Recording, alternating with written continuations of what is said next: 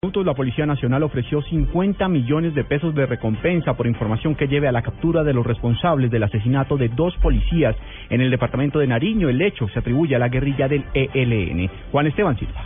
Por medio de un comunicado, la Policía Nacional ha rechazado los recientes hechos en los que guerrilleros del ELN asesinaron a dos miembros de la institución en Nariño. Los subversivos atacaron por la espalda al comandante de la estación Ricaurte del departamento y a un patrullero cuando conversaban con comerciantes y personas de la comunidad respecto a temas de seguridad. Tras la respuesta de las autoridades, un guerrillero resultó herido y uno fue capturado. La Policía Nacional ha hecho un ofrecimiento de hasta 50 millones de pesos para quien brinde información que permita dar con los responsables del crimen. Juan Esteban Silva, Blue Radio.